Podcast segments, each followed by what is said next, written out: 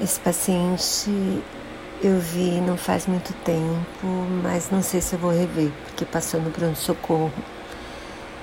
E ele me fez pensar no quanto que é importante o cuidador perceber que está precisando de cuidado.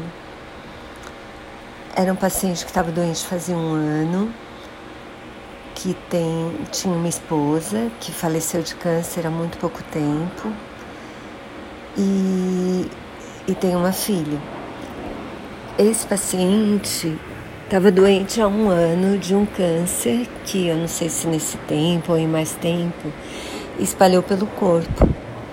Mas o dia em que a gente se encontrou, em que ele passou comigo no PS, foi um dia em que eu contei para ele que ele estava com câncer, um câncer grave que já tinha espalhado para o pulmão, para a barriga, tinha entupido uma veia e era um câncer grave, tinha até indicação de internação por causa dessa trombose na veia.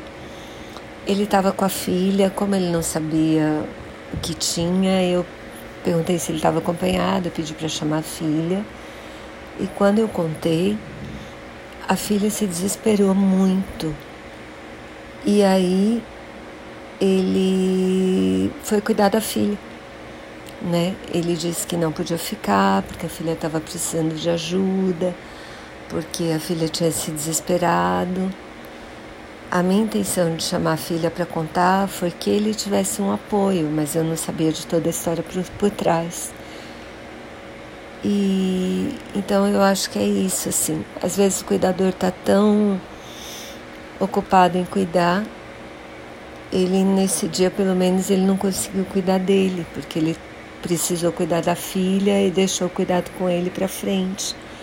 E talvez ele tenha feito isso nesse ano em que o câncer estava espalhando. Então, essa é uma questão, acho importante para a gente pensar, sabe? É isso. Eu não vou esquecer dele, nem da filha.